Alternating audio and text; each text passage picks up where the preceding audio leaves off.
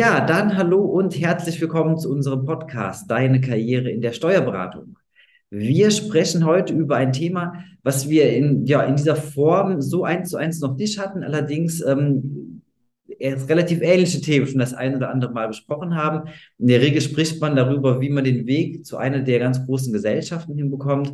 Wir sprechen heute, wie der Weg vielleicht wieder zurückgehen kann. Und Dazu haben wir einen jungen Herrn eingeladen, der da wirklich sehr gut im Thema drin ist und uns heute eine ganze Menge dazu erzählen kann. Zunächst einmal vielen Dank, dass das heute mit uns beiden funktioniert. Bei uns im Podcast der liebe Herr Berkel. Schönen guten Tag. Vielen Dank, dass ich da sein darf. Ja, vielen Dank, dass Sie zugesagt haben und dass das heute hier funktioniert. Ähm, bevor wir wirklich auf das Thema kommen, unsere Zuhörerinnen und Zuhörer kennen das Prozedere am Anfang schon ganz gut. Das heißt, wir haben so zwei, drei kleine Fragen vorbereitet, um Sie eben auch persönlich ein bisschen kennenzulernen zum Start. Ähm, Herr Berkel, wenn wir uns noch nie vorher gesprochen hätten und uns auch nicht kennen würden, und ich würde Sie auf der Straße treffen und würde Sie fragen, Herr Berkel, was machen Sie denn beruflich eigentlich? Was würden Sie mir da antworten? Ich würde sagen, ich bin Steuerberater äh, mit dem Schwerpunkt auf Immobilienbesteuerung, weil mir das einen riesen Spaß macht. Mhm. Ähm, ich bin 34 Jahre alt, jetzt äh, mittlerweile in einer mittelständischen Steuerberatungskanzlei, weil ich dort die Mandanten von A bis Z mit allen ihren Fragen beantwort, äh, beraten kann. Mhm. Super. Kommen wir gleich bestimmt im, im Detail nochmal sehr drauf zu sprechen. Ähm, zunächst einmal, jetzt weiß ich, in der Steuerberatung ist die Zeit sehr, sehr knapp bemessen und trotzdem ähm, der ein oder andere Steuerberater schafft es dann doch mal nebenher vielleicht ein Buch zu lesen. Haben Sie denn auch ein Lieblingsbuch oder ähm, ein Werk, wo Sie sagen, das war ein, ja, ein Buch, was man wirklich gut lesen konnte? Ähm, ich würde nicht sagen, das eine Lieblingsbuch, sondern äh, vielleicht kennen Sie John Strelecki.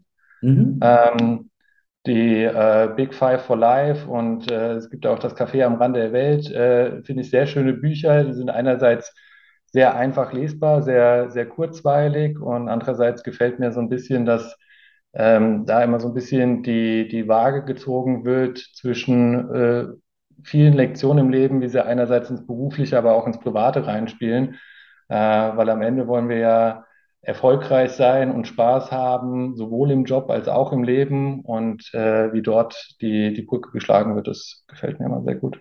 Ja, kann ich super gut nachvollziehen. Also ähm, gerade Big Five for Life, ähm, als Mann darf man das ja gar nicht so, offen, so offensiv sagen, aber ähm, war eines der wenigen Bücher, wo ich am Ende wirklich unter Tränen verdrückt habe. Ähm, ganz, ganz bewegendes Buch. Ähm, also für alle die, die es nicht kennen, absolute Leseempfehlung ähm, denke ich dann von, von beiden Seiten aus, sowohl ja. von Ihnen als auch von mir. ja, und dann eine Frage, die darf ich auf gar keinen Fall vergessen, weil die bei uns intern immer ganz, ganz heiß diskutiert wird. Ähm, wenn Sie morgens ins Büro kommen, wie trinken Sie denn da am liebsten Ihren Kaffee? Ganz einfach schwarz. Ich äh, bin da recht unspektakulär, ähm, wobei ich trinke über den Tag verteilt schon recht viel Kaffee. Das heißt, äh, es muss immer viel sein und ich bin dann aber nicht so ähm, nicht so wählerisch.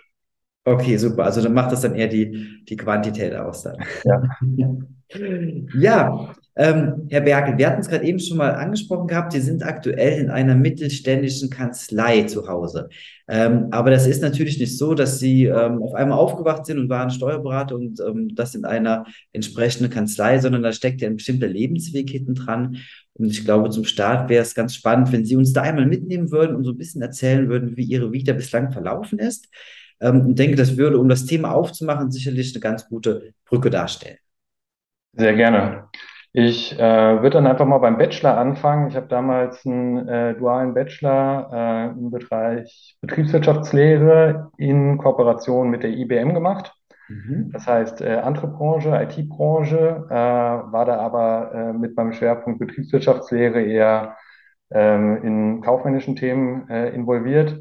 Und dann, als dieser Bachelor zu Ende ging, dann wollte ich äh, etwas machen, was äh, handfest ist, wo ich ganz klar sagen kann, wenn ich hier ähm, irgendwelche ähm, Mandanten berate, wenn ich etwas mache, das ist richtig oder falsch. Und da kam ich dann aufs Steuerrecht. Auch meine Mutter war im Steuerrecht unterwegs. Daher kannte ich das ein bisschen. Und dann habe ich mich äh, nach dem Bachelor in Betriebswirtschaftslehre dazu entschieden, bei der KPMG in Frankfurt ähm, einzusteigen. Und ähm, da ich jemand war, der keine große Vorerfahrung im Steuerrecht äh, hat, äh, hat sich dann ergeben, dann gehst du direkt in einen Nischenbereich rein, weil auch die Leute, die Steuerrecht studiert haben, kennen das nicht.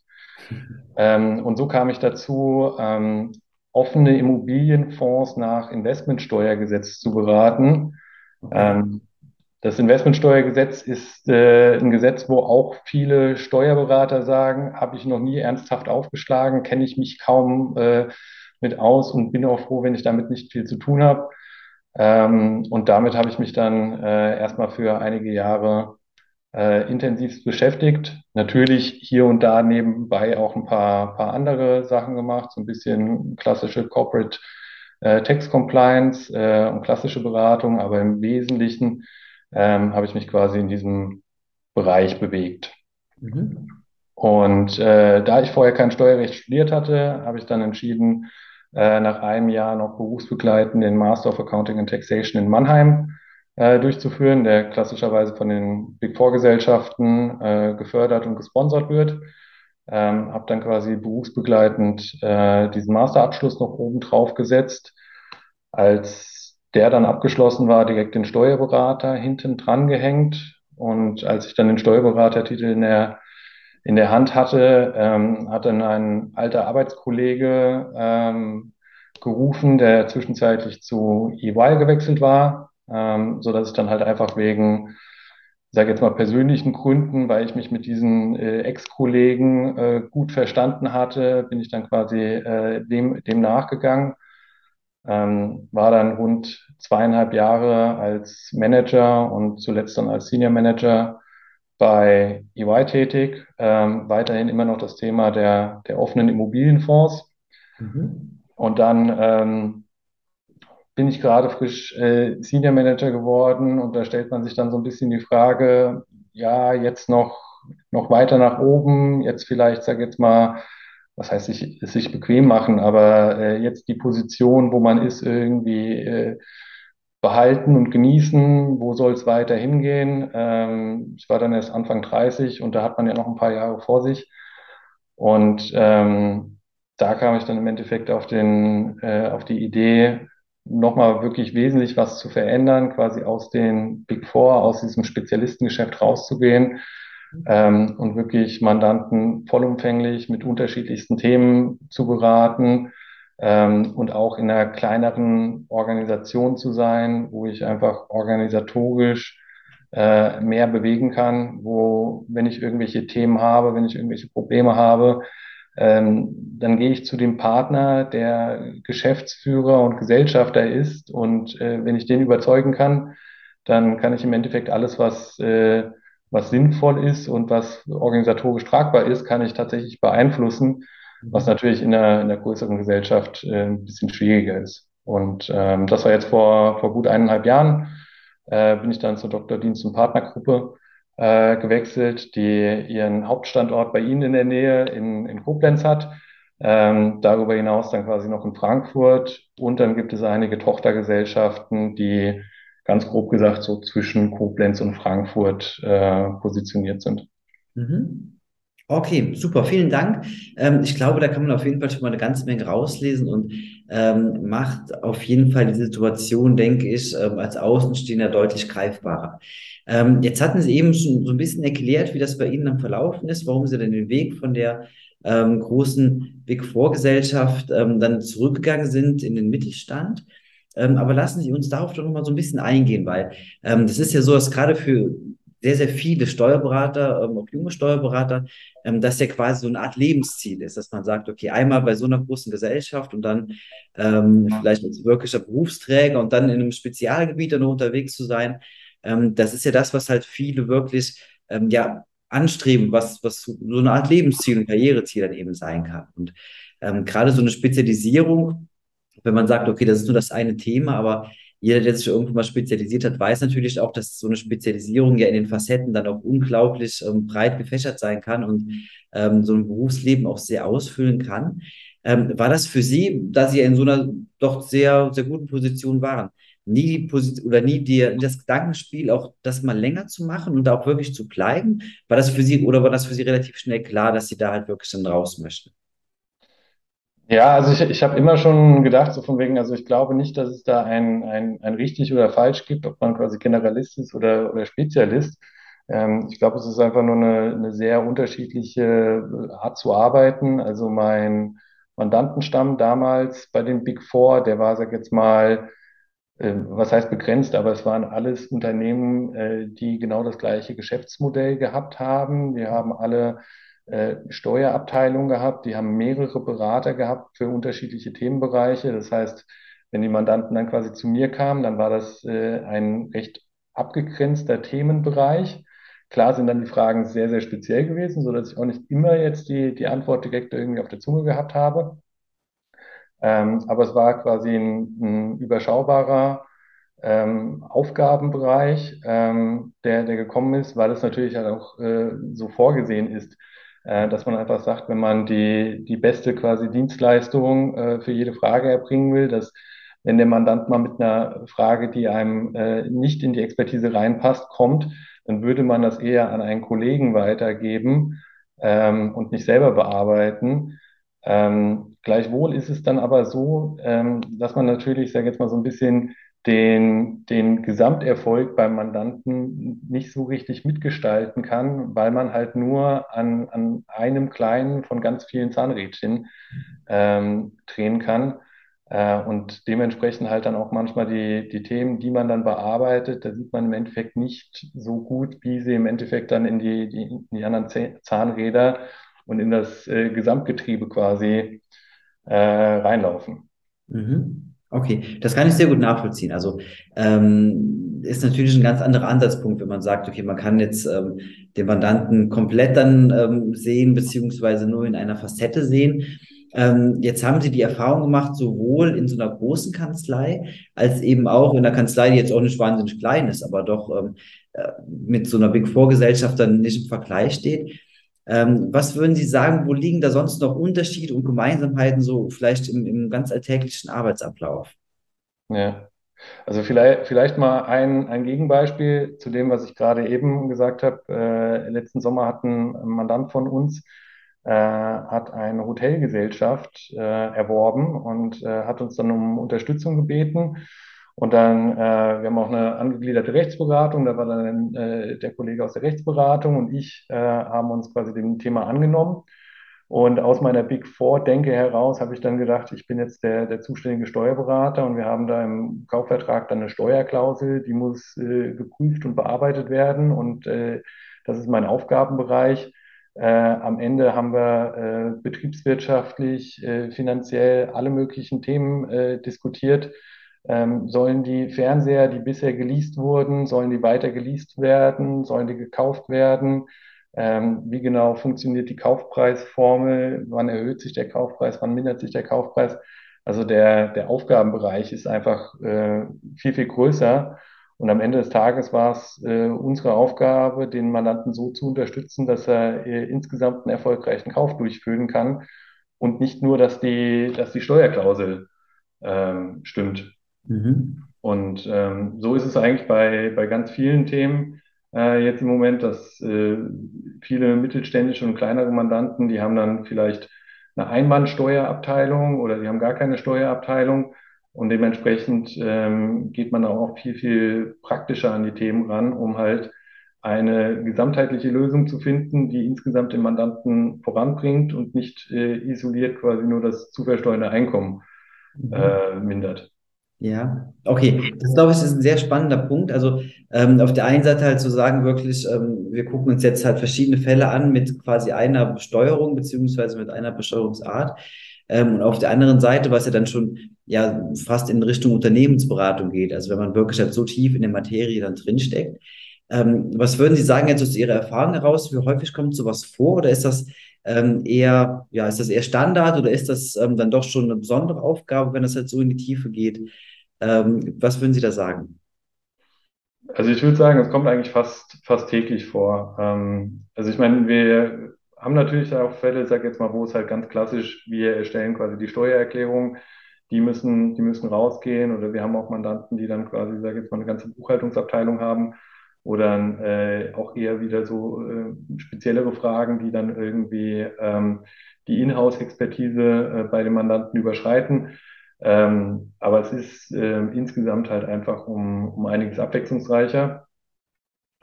Und ähm, dementsprechend, dass man im Endeffekt nah dran ist an dem, an dem Mandanten und im Zweifel halt auch oft die Eigentümer kennt und äh, im Endeffekt die Vor- oder Nachteile, die dann beim Mandanten entstehen.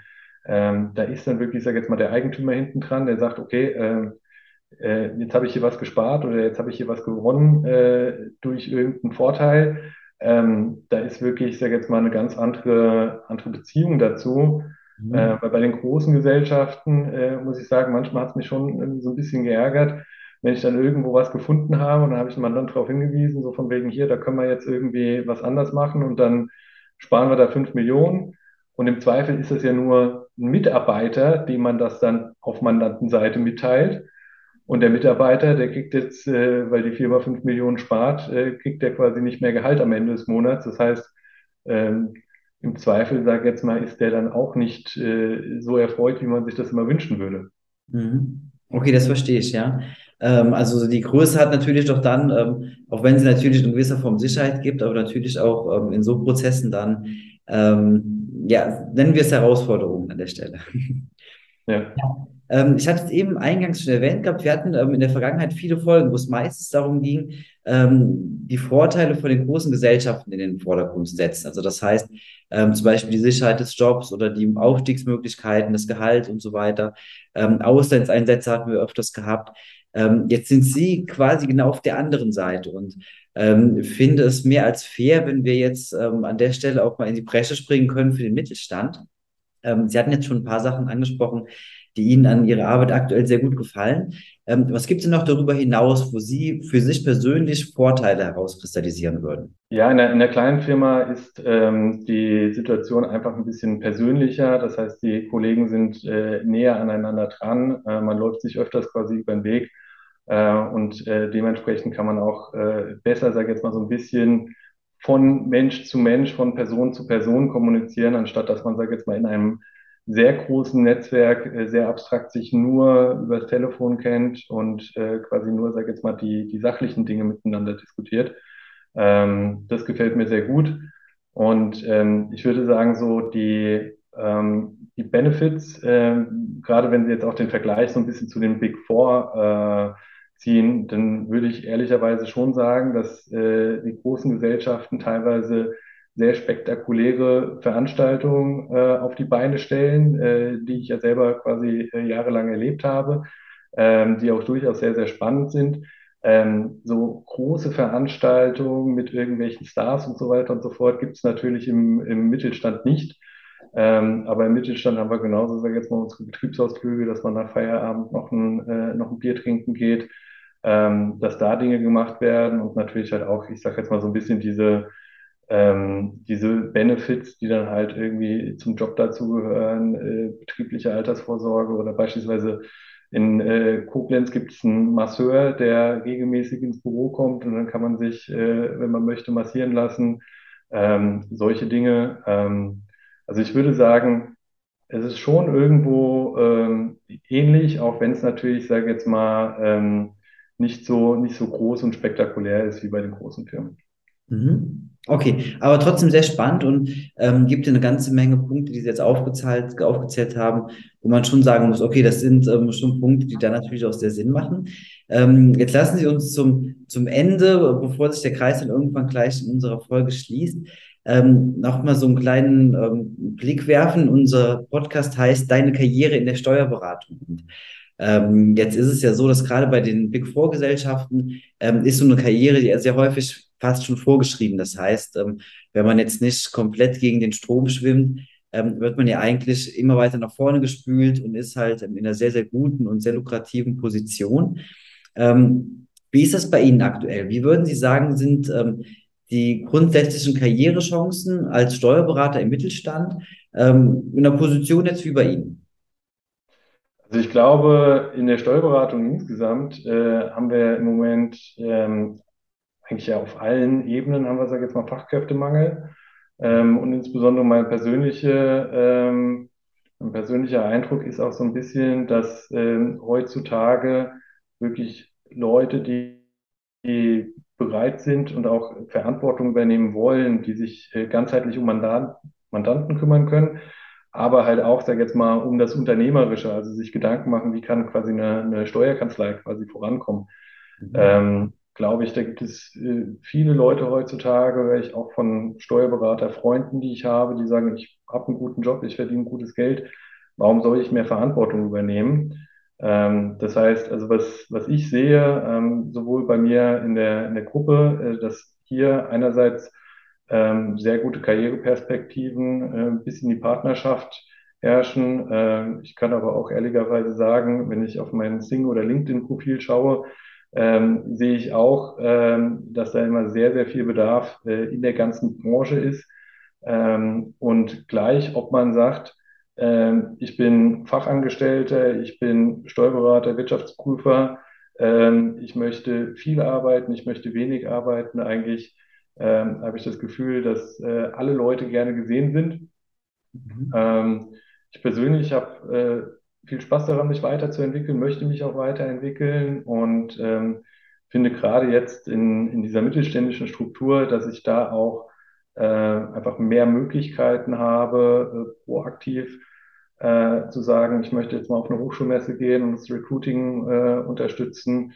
Äh, ich möchte bei der Akquise von Mandanten dabei sein. Ich möchte interne Prozesse optimieren.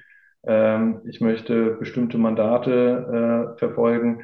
Ähm, da gibt es äh, viele Dinge, die ich verfolgen kann und äh, deshalb äh, bin ich da motiviert, quasi immer weiterzumachen im Moment. Mhm. Okay, super. Also ähm, auch das ähm, ein klarer Punkt, wo man sagen muss, also auch Karrieremöglichkeiten gibt es im Mittelstand eine ganze Menge. Ähm, und ja, Herr Werkel, jetzt kommen wir so langsam an den Punkt, wo unsere Folge gegen Ende geht. Deswegen, ähm, jetzt haben wir sehr viel darüber gesprochen, was Sie in der Vergangenheit gemacht haben, warum Sie dann den Weg in den Mittelstand gegangen sind und weg von ähm, einer Big Four Gesellschaft und so weiter. Ähm, lassen Sie uns auch noch mal ein bisschen nach vorne schauen. Das heißt, ähm, jetzt sind Sie Steuerberater in einer ja, recht guten Kanzlei und ähm, mit, der, mit der spannenden Tätigkeit ausgestattet. Ähm, was haben Sie denn noch für Ziele für Ihre Karriere? Also grundsätzlich äh, bin ich immer eine Person gewesen, ich habe das auch früher immer meinen Chefs gesagt und die haben mich immer komisch angeguckt, wo ich gesagt habe, so dieses, die, die, die Titel selber interessieren mich eigentlich jetzt gerade gar nicht so sehr. Äh, das heißt, ich würde schon für mich selber behaupten, äh, dass ich mir sehr gut vorstellen kann, äh, Partner zu werden hier, äh, hier in der Kanzleigruppe. Mhm. Ähm, nichtsdestotrotz ist das jetzt eigentlich gar nicht, sage jetzt mal so meine persönliche Hauptintention, mit der ich quasi morgens an den Schreibtisch gehe, ähm, sondern so, wie ich gerade eben gesagt habe, im Endeffekt äh, spannende, abwechslungsreiche Themen aufnehmen und im Endeffekt ähm, sowohl meine Mandanten als auch die eigene Organisation weiterentwickeln und voranzubringen. Da habe ich eigentlich Spaß dran und da möchte ich einerseits quasi die Mandanten, die Organisation weiterentwickeln, aber halt quasi auch mich selber, ähm, um halt einfach Einfluss zu nehmen und äh, im Endeffekt äh, in meinem kleinen Umfeld hier die, die Welt irgendwie ein bisschen besser zu machen. Ja, aber muss man wirklich sagen, ist ja eine sehr ähm, erwachsene und auch souveräne Einstellung, das Ganze so anzugehen. Ähm, und ja, wünsche Ihnen dafür auf jeden Fall alles Gute. Ähm, natürlich auch privat viel Gesundheit und ähm, in allen Ihren Lebensbereichen viel Erfolg. Ähm, Herr Werkel, ich fand es wahnsinnig spannend. Es war ein sehr interessantes Interview.